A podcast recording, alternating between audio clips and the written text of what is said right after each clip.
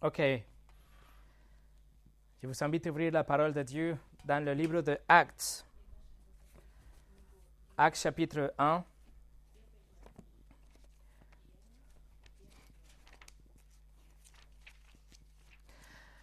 Voici la dixième partie de cette série, cette série que survole chaque livre de la Bible. Nous sommes en train de chercher, de trouver la sainteté de Dieu à travers toute la parole de Dieu. Si vous vous souvenez, nous étions dans une série par rapport aux attributs de Dieu. On était en train d'étudier les attributs de Dieu et qu'on est arrivé à l'attribut de la sainteté de Dieu.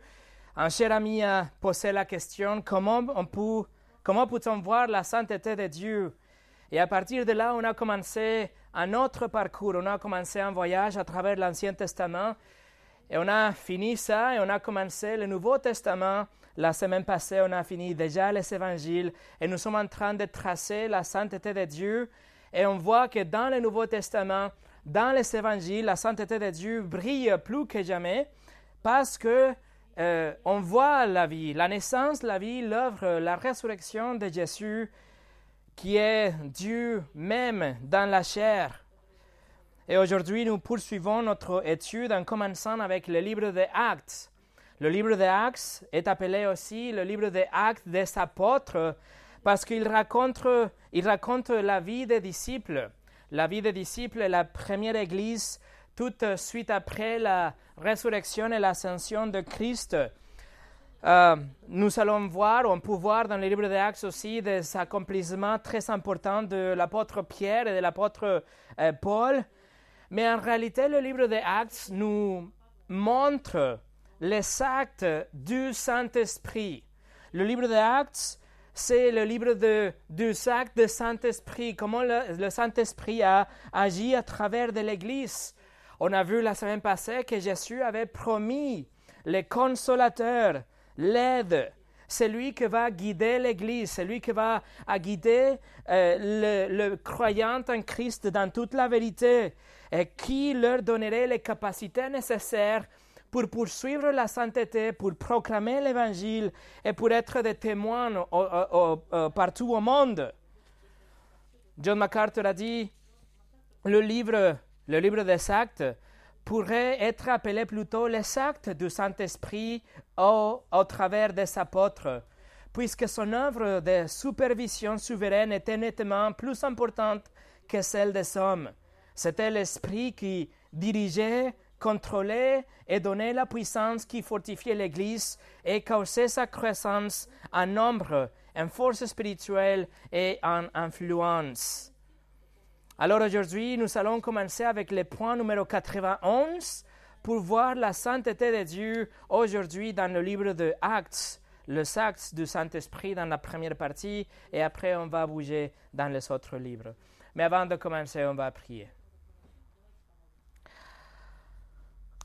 Seigneur, nous te demandons de nous montrer ta gloire, ta sainteté, les plans que tu as pour ton Église à travers le Saint-Esprit, comment on doit être plus saint, plus séparé du monde.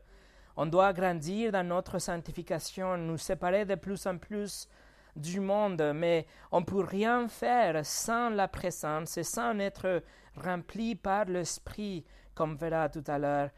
Nous te demandons que ta parole soit quelque chose dont on a vraiment besoin, qu'on a faim et soif de ta parole pour pouvoir grandir dans la sanctification et accomplir ta volonté dans nos vies. Bénis cette temps de prédication au nom de Jésus. Amen. Le message s'appelle La sainteté de Dieu à travers la Sainte Bible, dixième partie. Et on commence avec numéro 91, la sainteté que bâtisse, la sainteté que bâtisse. Nous avons vu la dernière fois dans l'évangile de Jean que Jésus a promis le Saint-Esprit. Et le livre des Actes commence avec la promesse du Saint-Esprit et après va développer à quoi se ressemble le rôle de cette troisième personne de la Trinité, le Saint-Esprit dans l'Église, dans la vie de tous les croyants. Alors, c'est l'apôtre Luc qui écrit, Et il commence, regardez le chapitre 1, de verset 1 au 5. Il écrit Cher Théophile, dans mon premier livre, j'ai parlé de tout ce que Jésus a commencé de faire et d'enseigner jusqu'au jour où il était enlevé au ciel après avoir donné ses ordres par le Saint-Esprit aux apôtres qu'il avait choisis. Après avoir souffert, il se présenta à eux vivantes et leur donna de nombreuses preuves. Pendant quarante jours, il se montra à eux et parle de ce qui concerne le royaume de Dieu. Alors qu'ils se trouvaient en leur compagnie, il leur recommanda de ne pas s'éloigner de Jérusalem, mais d'attendre ce que le Père avait promis. Ce que je vous ai annoncé, leur dit-il, car Jean a baptisé d'eau, mais vous, dans peu de jours, vous serez baptisés du Saint-Esprit. Notre, texte nous, nous rappelle que euh, Jean-Baptiste a immergé les gens dans, dans l'eau. Il a submergé, complètement submergé les gens dans le fleuve Jourdain pour le baptiser. Mais la promesse du Père, c'est que le Saint-Esprit, comme Jésus a dit, le Saint-Esprit va baptiser les gens, il va complètement les immerser ou les entourer, les submerger dans le Saint-Esprit. Ça, c'est la promesse du Père, les promesses de Christ. La troisième personne de la Trinité, celui qui est égal avec le Père dans son essence, égal que le Fils avec dans son essence, égal dans son pouvoir, majesté, souveraineté, omniscience, etc., juste avec un rôle différent. La troisième personne de la Trinité, éternellement Dieu, sans aucun commencement, sans aucune fin, avec une connaissance parfaite, sagesse parfaite, sainteté parfaite, complètement intouché par la corruption du monde, par les péchés, complètement en accordance avec la volonté du Père, lui, il va baptiser, submerger les croyantes en lui-même. Le Saint-Esprit a été toujours actif dans l'histoire de l'humanité, mais d'une autre façon. Dans la création, il était là, avec les prophètes, il était là, les ministres, les prophètes, etc. Le Saint-Esprit était là, mais par des moments spécifiques, juste pour accomplir des tâches spécifiques, comme par exemple avec Gédéon, avec Samson, avec le roi David ou même Saül, juste par des moments précis. Mais la promesse du Nouveau Testament, la promesse de la Nouvelle Alliance, c'est que les croyantes, vous et moi, nous serons, nous sommes aujourd'hui immergés en permanence par le Saint-Esprit. Nous sommes baptisés pour toujours par le Saint-Esprit. La Nouvelle Alliance, euh, euh, annoncée par Jérémie, annoncée par Ézéchiel aussi, nous dit spécifiquement que l'Esprit de Dieu habitera dans les croyants comme cela ne s'était jamais produit auparavant, d'une façon permanente. Alors le Saint-Esprit, la sainteté de Dieu dans le Saint-Esprit vient pour rester en vous. La sainteté vient pour que vous soyez immergés en lui, habités dans le et par le Saint-Esprit, esprit comme c'était jamais produit avant. Numéro 92. La sainteté remplie. La sainteté remplie. Dans le livre de Actes, chapitre 2, dix jours après le texte qu'on vient de lire, quand Jésus lui-même a réitéré la promesse du Saint-Esprit, c'était déjà le jour de Pentecôte, c'est-à-dire c'était 50 jours après la Pâque, 50 jours après la mort et la résurrection de Jésus. Et là maintenant, le Saint-Esprit vient pour remplir et baptiser d'une façon permanente l'Église et chaque croyant pour la toute première fois. Regardez le chapitre 2, verset 1 au 4. Quand le jour de la Pentecôte arriva, ils étaient tous ensemble au même endroit. Tout à coup, il vint du ciel un bruit comme celui d'un vent violent qui remplit toute la maison où ils s'étaient assis. Des langues qui semblaient de feu leur apparurent, séparées les uns des autres, et elles se posèrent sur chacun de eux. Ils furent tous remplis du Saint-Esprit et se mirent à parler en langue, de autres langues, comme l'Esprit leur donnait de s'exprimer. C'était une manifestation surnaturelle du Saint-Esprit. D'abord, on voit euh, euh, qu'il avait un bruit comme celui d'un vent violent. Et après, il avait des langues comme de feu qu'il se met sur chaque croyante. Et troisièmement, chaque croyante se met à parler dans des autres langues, des autres langues des autres nations. C'était quelque chose d'incroyable. C'était un spectacle audiovisuel. C'était une manifestation jamais vue auparavant. Une manifestation publique de quelque chose qui s'est marqué dans le, chapitre, dans verset 4. Ils disent Ils furent tous remplis du Saint-Esprit. À quoi ça ressemble? Voilà la manifestation. Comment on sait qu'ils s'étaient remplis Voilà la manifestation du Saint-Esprit. D'ailleurs, la manifestation, cette manifestation s'est produite que trois fois dans le livre des Actes. Et on doit comprendre que cette manifestation, ce remplissage ou être rempli par le Saint-Esprit est quelque chose qui se reproduit plusieurs fois dans le livre des Actes, mais le spectacle que trois fois.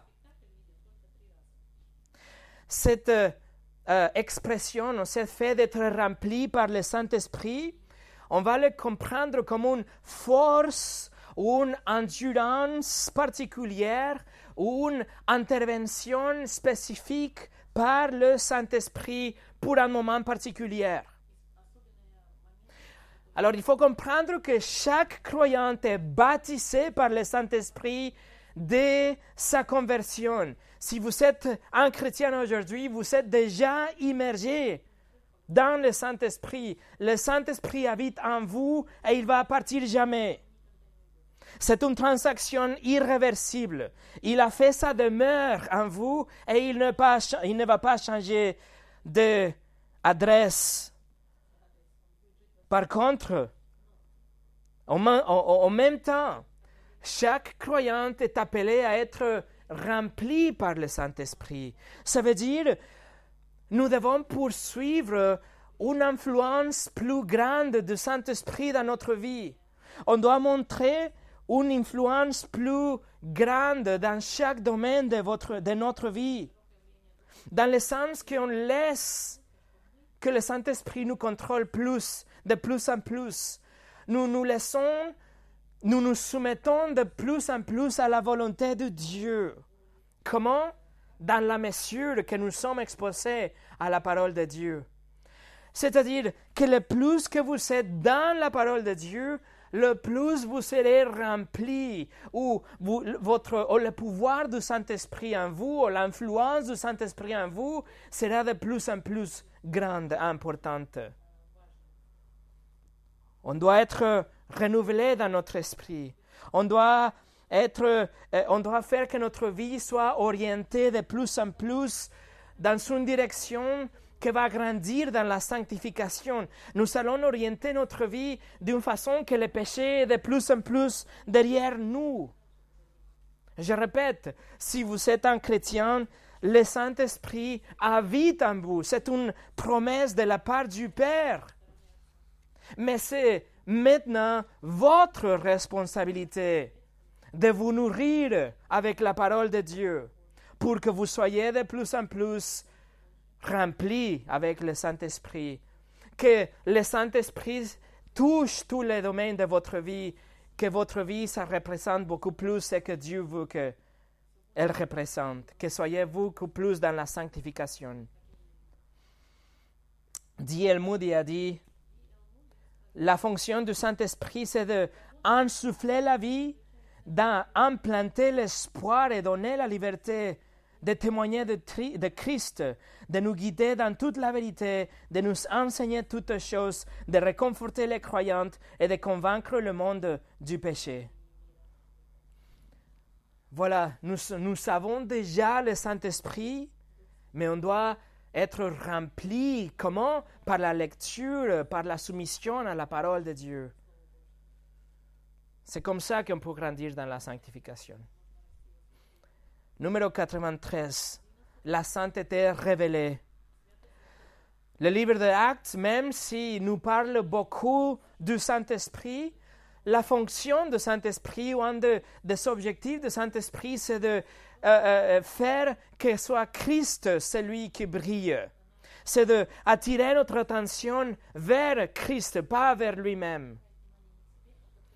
Comme on avait déjà vu, la sainteté de Dieu en Christ est évidente dans l'Ancien Testament, mais aussi dans le Nouveau Testament, dans les évangiles. Mais maintenant, on voit aussi que même dans le livre des Actes, les apôtres, ils vont déclarer avec euh, euh, audacité, avec euh, courage, la sainteté de Dieu en Christ. Le jour de Pentecôte, tout de suite après d'avoir été baptisé et rempli par le Saint-Esprit, Pierre se met à prêcher un, message très puissant où il avait 3000 personnes qui se sont converties. Et dans cette prédication, il cite le psaume 16, verset 10.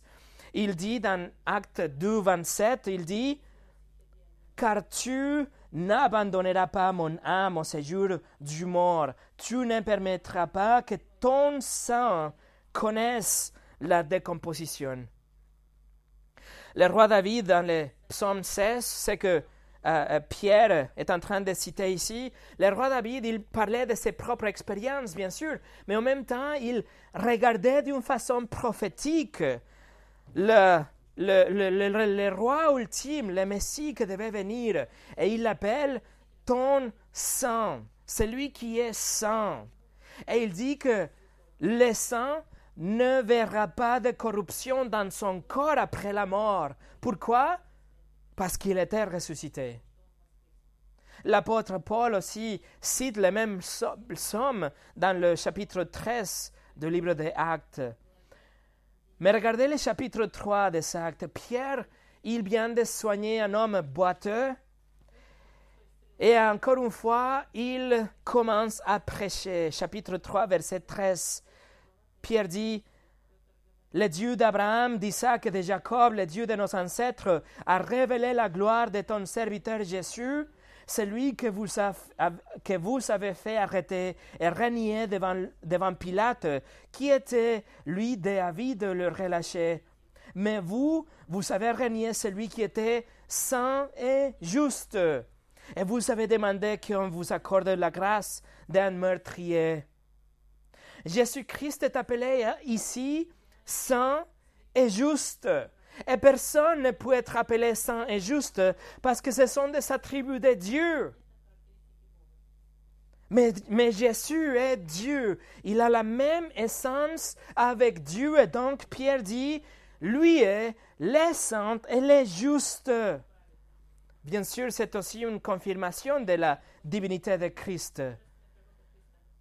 Et dans le chapitre 4, quand l'Église prie, regardez le chapitre 4, verset 27, l'Église prie et ils disent, il est bien vrai que Hérode et Ponce Pilate se sont ligués dans cette ville avec les nations et le peuple d'Israël contre ton saint serviteur Jésus, que tu as consacré par onction. Alors tout au long du livre des Actes, le Saint-Esprit donne aux apôtres la clarté et l'audacité pour proclamer la sainteté de Jésus, la divinité de Christ devant le monde. Numéro 94. La sainteté offensée.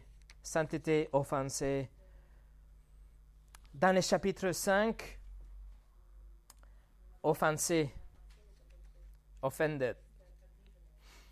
Dans le chapitre 5, les croyantes dans la première église, ils ont décidé volontairement de vendre leur propriété. Ils ont décidé eux-mêmes qu'ils voulaient aider les autres. Et ils ont décidé de vendre leurs choses et ramasser l'argent et le mettre à la disposition de l'Église pour aider les autres. C'était une chose très noble, c'était une chose désintéressée, une bonne chose à faire. Mais Ananias et Saphira, ils ont vendu une propriété et ont prétendu que les montants qu'ils ont apportés à l'Église, c'était la totalité de ce qu'ils avaient reçu. Il aurait pu être honnête et dire, voilà cet argent, on a décidé de garder pour nous 80%, donc on vous donne 20%. Ou à l'envers, voilà 80% de ce qu'on a vendu, on a besoin de 20% pour faire des autres choses. Et cela aurait été OK, pas de problème. Le problème, c'est leur attitude malhonnête et de prétention. Ils sont offensés la sainteté de Dieu, le Saint-Esprit, parce qu'ils sont menti dans leur action. Ils ont amené, ils ont amené une portion de leur vente comme si c'était le 100%. Regardez chapitre 5, versets 1 au 6. Cependant, un homme appelé Ananias, avec Saphira, sa femme, vendit une propriété et garda une petite partie du prix en accord avec sa femme. Il apporta le reste et le déposa aux pieds des apôtres.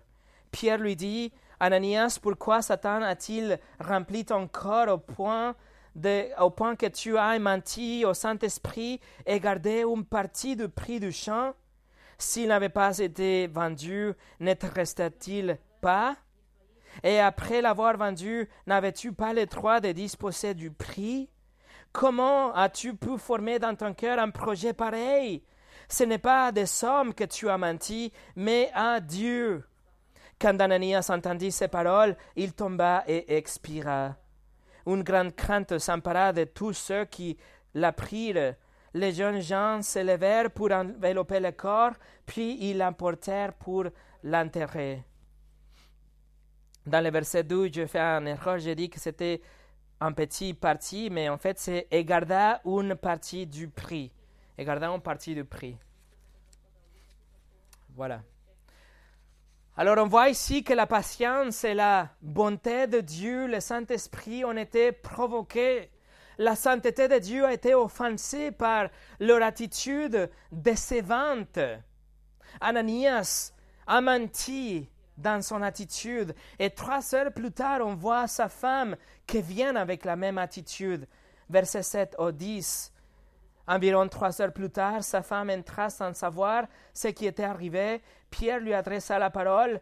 Dis-moi, est-ce bien à ce prix que vous avez vendu les champs? Oui, répondit, répondit elle, c'est à ce prix-là. Alors Pierre lui dit, Comment avez-vous pu mettre, vous mettre d'accord pour provoquer l'Esprit du Seigneur? Ceux qui ont enterré ton mari sont dans la porte et ils vont t'emporter toi aussi. Elle tomba immédiatement aux pieds de l'apôtre et expira. Quand les gens rentrent, ils la trouvèrent morte et la portèrent pour entrer, à côté de son mari. Veuillez noter que dans le verset 3, le Saint-Esprit est appelé Saint-Esprit, il est appelé Dieu dans le verset 4 et il est appelé, appelé l'Esprit du Seigneur dans le verset 9. Mes amis, le Saint-Esprit, il est une personne. Il n'est pas une force invisible, mais c'est une personne qui a été offensée. Il est une personne, juste comme le Fils et le Père, ce sont des personnes. Le Saint-Esprit, il est aussi une personne. Les trois, c'est Dieu, mais ce sont trois personnes différentes. Et ici, c'est le Saint-Esprit qui a été offensé. La sainteté de l'Église aussi a été mise en danger il avait des corruptions et des de, saletés qui essayaient de s'introduire, s'infiltrer à l'Église. Et donc, le Saint-Esprit n'allait pas permettre cela. Et il a décidé de prendre la vie de ces couples. Pourquoi? Afin de préserver la pureté de la première Église.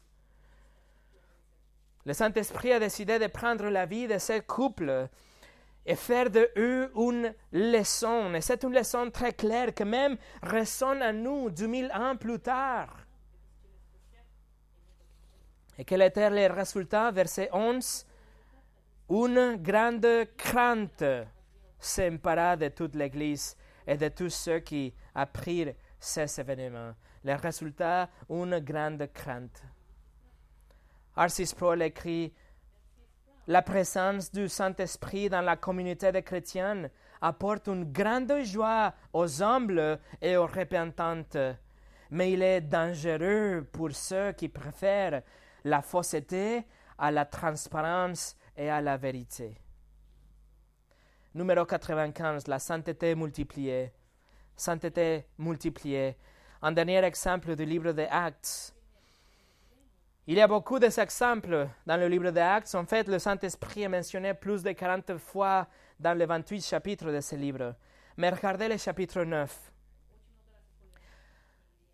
Dans le chapitre 9, nous avons l'histoire fascinante, la conversion de Saoul, un pharisien qui était quelqu'un qui détestait les chrétiens, quelqu'un qui haïssait le nom de Jésus. Il a persécuté et jeté en prison des familles entières. Il approuvait même l'exécution publique de, chrétiens comme Stéphane dans le chapitre 7 des Actes. Il voyageait même de longues distances pour euh, euh, arrêter le chrétien, il pensait qu'il pouvait vraiment anéantir, détruire le christianisme. Mais le Seigneur, d'une façon souveraine, il a décidé de transformer dans un instant le cœur de cet homme. Et il a donné à Saoul une nouvelle nature. Et il a fait de Saoul le grand apôtre Paul. Et maintenant, avec Paul dans le côté de l'Église, il avait de la paix dans l'Église pour une saison. Il n'avait pas de persécution pour un moment. Regardez le verset 31, verset, euh, chapitre 9, verset 31. L'Église était en paix dans toute la Judée, la Galilée et la Samarie. Elle s'est édifiée, marchait dans la crainte du Seigneur et grandissait grâce à l'aide du Saint-Esprit. Ici, nous avons un petit rapport, la conclusion de cette section du livre des Actes. Il nous dit, nous dit que l'Église grandissait dans le nombre, mais aussi ils sont en train de grandir dans leur maturité. La deuxième partie de ce verset nous le dit, et je veux, je vais voir avec vous ces caractéristiques. La première chose, il nous dit que l'Église marchait dans la crainte du Seigneur. Marcher dans la crainte du Seigneur. Comment, comment ça? Comment on peut marcher dans la crainte du Seigneur?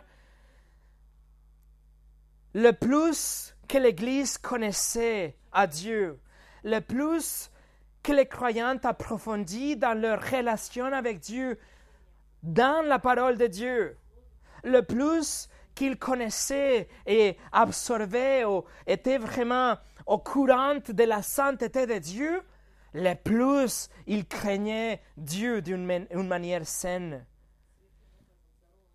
Plus on comprend sa sainteté, le plus notre péché sera exposé. Et le plus nous aurons une appréciation pour Christ. Et le plus nous aurons une appréciation pour l'Évangile, la bonne nouvelle. Et le plus nous aurons de l'amour pour la parole qui révèle tout ça. Ensuite, numéro 2, il nous dit qu'il marchait avec l'aide, avec le réconfort du Saint-Esprit. Il grandissait grâce à l'aide du Saint-Esprit. Vous vous souvenez, le Saint-Esprit est appelé par Jésus le consolateur ou le défenseur, le aide.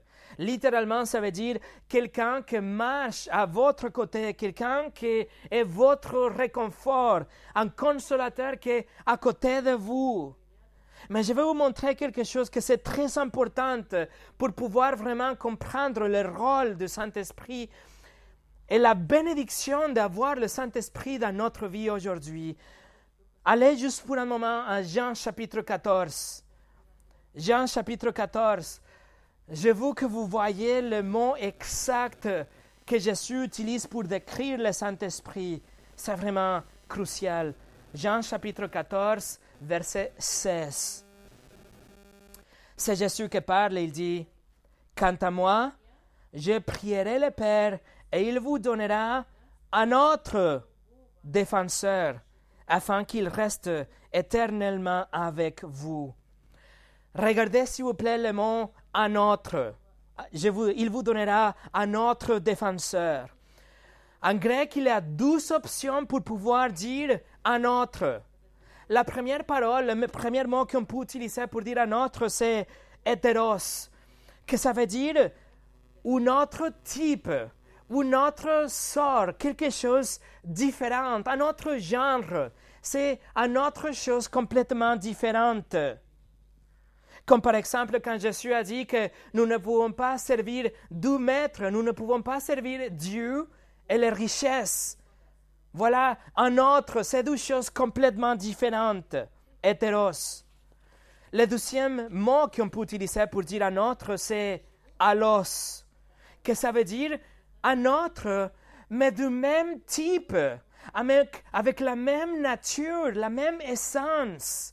C'est un autre, mais même dans l'essence. Par exemple, quand les mages, ils sont venus pour voir Jésus après la naissance, après sa naissance, et ils rentrent chez eux, la Bible nous dit qu'ils ont pris un autre chemin, un autre chemin pour ne pas tomber, euh, pour ne pas passer par le roi Hérode.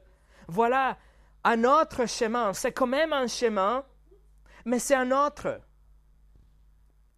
Ou comme quand Jésus a dit que si quelqu'un nous frappe dans un, un jus, nous pouvons tendre l'autre jus. C'est un autre, mais c'est le même la même essence, même si c'est une autre. Alors quand Jésus a dit, quant à moi je prierai le Père, il vous donnera, il vous donnera un autre, il utilise alos, que ça veut dire un autre comme moi. C'est la même essence, c'est la même nature. Un autre défenseur afin qu'il reste éternellement avec vous. C'est un défenseur comme Jésus, juste différente, un autre rôle, mais c'est la même nature, le même type, la même essence. En effet, en effet, Jésus est en train de dire, je vais vous envoyer quelqu'un qui est exactement de la même essence comme moi. Jésus est envoyé quelqu'un exactement comme Jésus, la même compassion, le même amour, le même pouvoir, les mêmes attributs de Dieu. Et c'est lui qui marche à votre côté. C'est énorme si vous, pouvez, vraiment saisir ça, si vous pouvez vraiment comprendre que celui qui marche avec vous, celui qui est votre défenseur à côté de vous tout le temps et pour toujours, c'est quelqu'un comme Jésus, la même essence. Voilà ici dans le livre des Actes, si vous voulez retourner Actes 9, 31, nous voyons deux éléments très importants. L'Église marchait dans la crainte du Seigneur et avec l'aide du Saint-Esprit. La crainte du Seigneur, c'est parce que nous arrivons à assimiler la sainteté de Dieu et la sainteté de Dieu nous, nous, euh, nous arrête de tomber dans le péché et poursuivre dans la sainteté.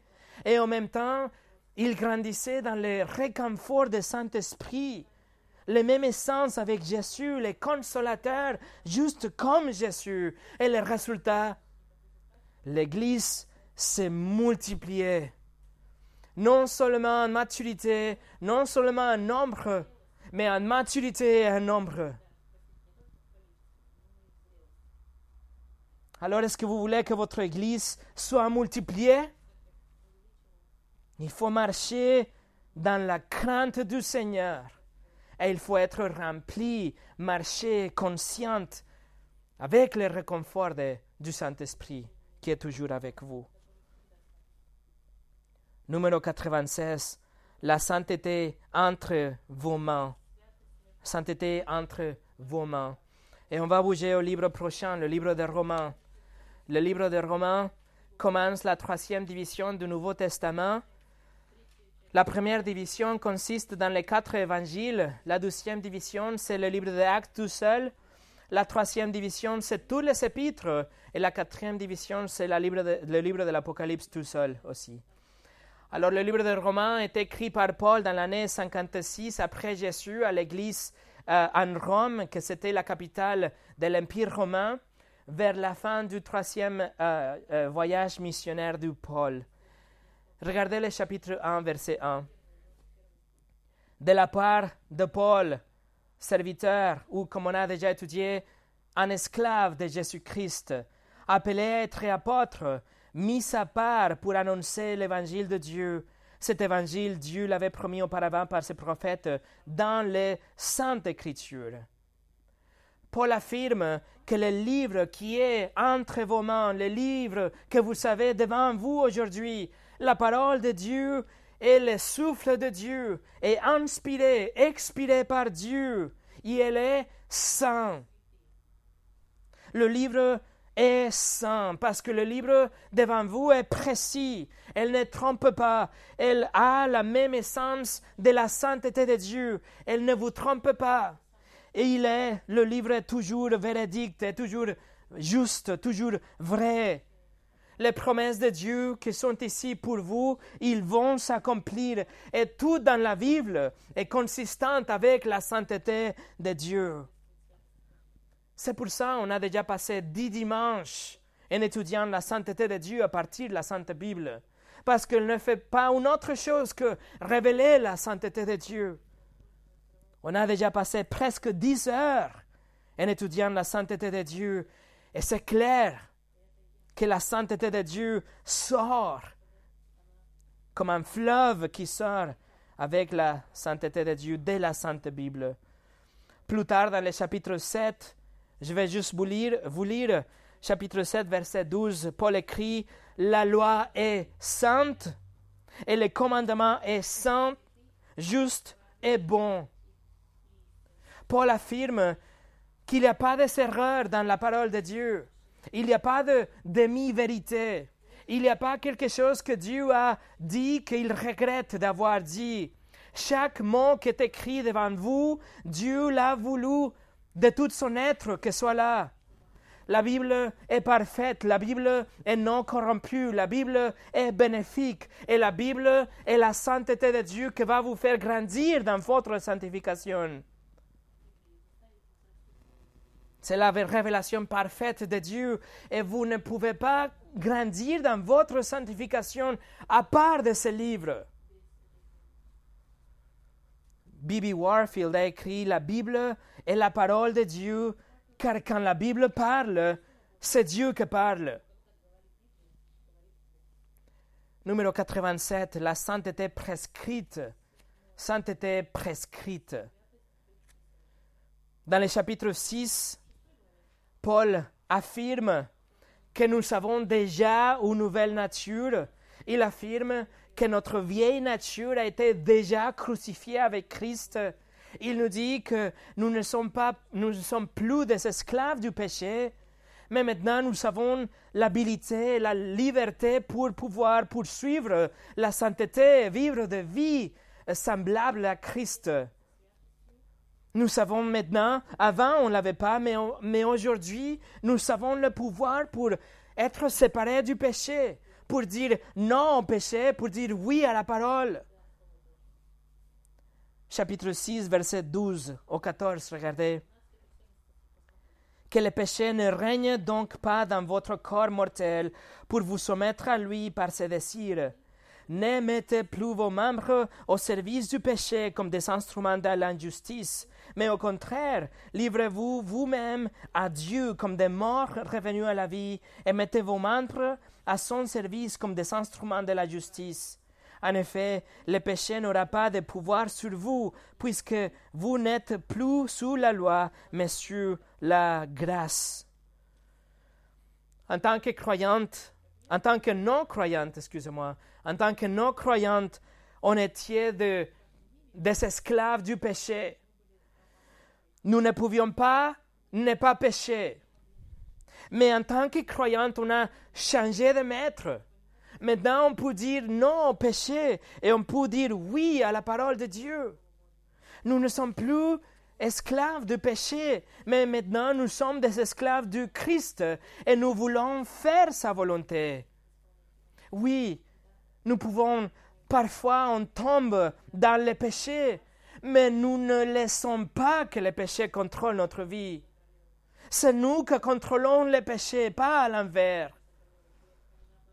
Et nous sommes appelés à grandir dans la sainteté. Nous sommes commandés à diminuer dans notre péché. Jean Calvin a dit comme ça, il a écrit, bien que le péché habite en nous, il n'est pas normal qu'il y soit avec vigueur pour exercer sa puissance dominante, car la puissance de sanctification devrait être supérieure au péché, afin que notre vie puisse témoigner que nous sommes réellement membres de Christ. Numéro 98, la sainteté offerte. Sainteté offerte.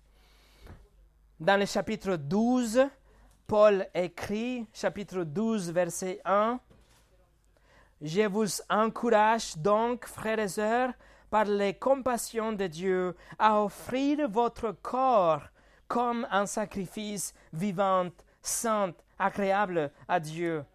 Ce sera de votre part un culte raisonnable. Nous présentons notre corps comme un sacrifice vivant, un sacrifice qui est saint, un sacrifice qui est agréable à Dieu. Les sacrifices des animaux dans l'Ancien Testament ne sont plus acceptés, acceptés ni nécessaires aujourd'hui à cause de la mort sacrificielle de Jésus qui était suffisant pour nous sauver. Cependant, nous sommes appelés à offrir nos vies comme un sacrifice vivant. On offre notre vie, une vie sainte, une vie éloignée du péché comme un sacrifice pour Dieu. On offre notre vie comme un sacrifice dans n'importe quel domaine. Ça ne veut pas dire qu'il faut être des missionnaires ou des prédicateurs ou des moines pour vivre une vie sacrificielle. Une vie sacrificielle, ça veut dire qu'on va l'offrir à Dieu, que la gloire de Dieu est le, la cible de notre vie. Que tout ce qu'on fait, peu importe notre âge ou le, le domaine de notre vie, ça va être la gloire de Dieu, la cible de notre vie. Mais le verset 2 nous donne plus de détails. Regardez à quoi ça ressemble offrir notre vie comme un sacrifice à Dieu. Chapitre 12, verset 2.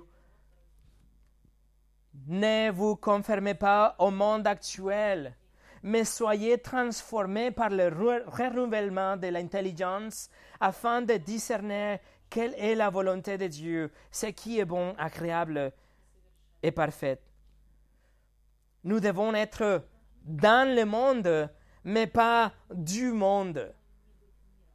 Nous devons être transformés, renouvelés, notre, nos esprits, nos pensées, nos préférences, nos actions, ce qu'on veut, ce qu'on fait, on doit être transformé afin que nous connaissions la volonté de Dieu, Paul écrit. Et une fois qu'on connaît la volonté de Dieu, on va poursuivre la volonté de Dieu. Et ça va se traduire dans une vie de sainteté. Vous voyez, c'est tout connecté. On connaît la parole de Dieu, on connaît Dieu à travers la parole de Dieu. Nous sommes transformés, notre pensée est renouvelée, notre vie est transformée, nous poursuivons la sainteté et on glorifie Dieu parce que nous sommes en train de vivre pour lui. C'est ça la vie sacrificielle, le sacrifice vivant qu'on offre à Dieu. Numéro 99, la sainteté dans l'Église. Sainteté dans l'Église. Le livre suivant, 1 Corinthiens aussi écrit par l'apôtre Paul à l'église en Corinthe autour de l'année 55. L'église en Corinthe était une église très problématique parce qu'ils avaient du mal à se, séparer de l'influence de la culture. Ils n'étaient pas vraiment euh, euh, capables, ils ne, ils ne, voulaient pas vraiment se divorcer de la tradition et les habitudes qu'ils avaient déjà. Paul écrit dans le chapitre 3, 1 Corinthiens chapitre 3, verset 16, ne savez-vous pas que vous êtes le temple de Dieu et que l'Esprit de Dieu habite en vous? Si quelqu'un détruit le temple de Dieu, Dieu le détruira, car le temple de Dieu est saint et c'est que vous êtes. Voilà la conclusion logique. Si en fait la troisième personne habite dans les croyantes, alors les croyantes est le temple de Dieu. Si Dieu, le Saint-Esprit, habite à l'intérieur de chaque personne, alors chaque corps, chaque croyante est le temple de Dieu d'une façon individuelle, mais aussi d'une façon collective. La Église est le temple de Dieu aussi. Alors ici, Paul écrit que ceux qui essaient de diviser l'Église, ceux qui essaient d'introduire des habitudes ou des traditions pour que les autres ne grandissent pas non plus, eux, ils seront détruits parce qu'ils sont en fait en train de détruire ou ils essaient de détruire le temple de Dieu. Regardez le chapitre 6. Paul met en garde maintenant les courants pour qu'ils prennent soin de leur corps, parce que chaque individu est le, est le temple de Dieu. En Corinthiens 6, 19. Ne le savez-vous pas? Votre corps est le temple du Saint-Esprit qui est en vous et que vous avez reçu de Dieu. Vous ne vous appartenez pas à vous-même, car vous avez été racheté à un grand prix. Rendez donc gloire à Dieu dans votre corps et dans votre esprit qui appartiennent à Dieu. Paul continue la même logique du chapitre 3. Il dit, si le temple de Dieu est l'Église en général, mais aussi les individus, alors chaque personne doit prendre soin de son propre corps. Propre corps. Il nous dit que on doit faire attention avec les péchés sexuels, l'immoralité sexuelle. Parce que l'immoralité sexuelle est différente aux autres péchés, parce que l'immoralité sexuelle est quelque chose qu'on fait avec notre corps. Mais si notre corps est le temple du Saint-Esprit, alors comment on va le faire? On doit rendre gloire à Dieu même avec notre corps parce que notre corps est le temple de Dieu. Et pour finir, numéro 100, la sainteté dans l'amour. Dans le chapitre 13, le chapitre 13, Paul est au milieu d'une discussion par rapport aux dons, par rapport les dons spirituels, une série qu'on a fini avec John Glass, disponible en français et en russe sur notre site. Et au milieu de cette discussion par rapport aux dons spirituels, Paul décrit l'amour parfait. Regardez le chapitre 13, versets 4 au 7. L'amour est patient, il est plein de bonté. L'amour n'est pas envieux, l'amour ne se vante pas, il ne se enfle pas d'orgueil, il ne fait rien de malhonnête, il ne cherche pas son intérêt, il ne s'irrite pas, il ne soupçonne pas le mal, il ne se réjouit pas de l'injustice, mais il se réjouit de la vérité. Il pardonne tout, il croit tout, il espère tout, il supporte tout. Voilà l'amour qu'on doit avoir les uns pour les autres. L'amour parfait, l'amour sans péché, l'amour ultime a été donné par Christ. Ce type d'amour qu'on vient de lire, on peut le voir dans la personne de Christ. Christ qui était Dieu et qui a quitté le paradis pour devenir un homme et qui a marché la terre qu'il avait même créée. Il a marché au milieu de la corruption de ce monde avec un seul objectif. La cible de la vie de Jésus était mourir pour les pécheurs. Sa mort était l'exemple ultime de l'amour, de l'amour parfait que Paul vient de décrire.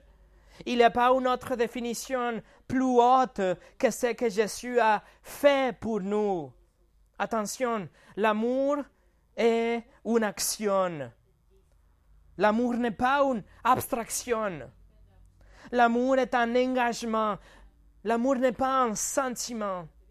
L'amour, c'est ce que Jésus a fait pour nous. On peut voir la croix de Christ et voir l'amour que Dieu a pour nous.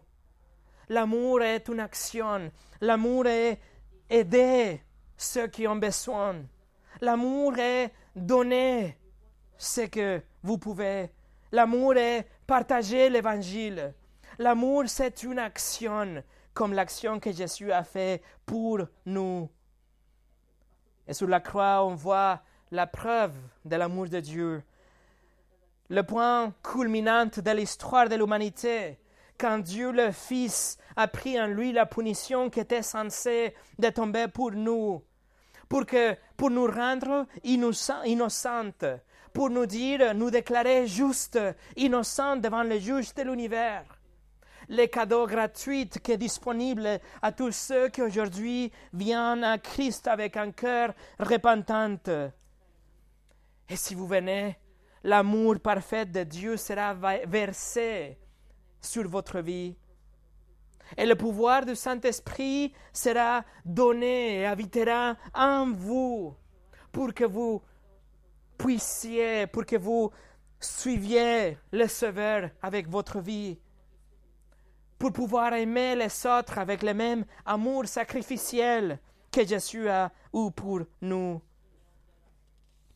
pour que vous puissiez voir à partir des de, Écritures l'amour de Dieu, la sainteté de Dieu, et que la même sainteté de Dieu qui imprègne la Bible complètement soit saturée en vous, que la parole de Dieu habite en vous, pour que la sainteté de Dieu soit aussi infusée, infusée, saturée dans vos vies et que la même sainteté que vous savez dans vos vies, qui vient de Dieu, soit aussi euh, euh, disponible pour les autres, qu'elle puisse être vue dans tous les domaines de votre vie et qu'en faisant ça, votre vie soit une vie de sacrifice pour Dieu, une vie pleine de la sainteté de Dieu pour lui.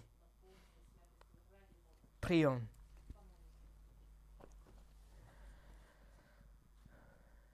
Seigneur, c'est incroyable comment dans chaque livre, dans chaque passage de ta parole, on peut voir ta sainteté. C'est incroyable comme ce livre est tellement euh, surnaturel qu'il est capable de transformer nos vies, de nous rendre humbles, de nous encourager, de nous guider vers la vie, de nous, nous dire la vérité. Nous te remercions pour ta parole, pour la Bible. Et Seigneur, nous te prions pour tous ceux qui ne te connaissent aujourd'hui. Que tu les appelles, que tu leur donnes le cadeau de la repentance et le cadeau de la foi pour qu'ils puissent venir à Christ avec un cœur humble, pour qu'ils puissent être nés de nouveau, pour qu'ils puissent te suivre dans le pouvoir du Saint-Esprit, pour qu'ils soient des agents, qu'ils soient des, des témoins pour qu'ils puissent partager la bonne nouvelle de l'Évangile autour de eux et pour que des autres gens viennent aussi te connaître. Seigneur, et pour tous ceux que, pour nous tous qui on te connaît déjà, et que nous sommes reconnaissants de ces cadeaux qu'on a déjà, la vie éternelle, Seigneur, je te prie que tu nous donnes beaucoup plus de soif et de faim pour ta parole et qu'on puisse se rapprocher beaucoup plus de toi à travers ta Bible et qu'on soit encouragé chaque jour, chaque matin, chaque soir, au moment quand on ouvre ta parole pour te connaître plus et grandir dans ta sainteté. Et Seigneur, pour tous ceux que pas être aujourd'hui ici avec nous. Nous te prions que tu les encourages et que tu les bénisses, mais surtout qu'ils puissent te connaître plus à travers ta parole, qu'ils utilisent ce temps de, de confinement, ce temps chez soi, chez eux, pour se retrouver devant ta parole et te parler de cœur à cœur. Au nom de Jésus. Amen.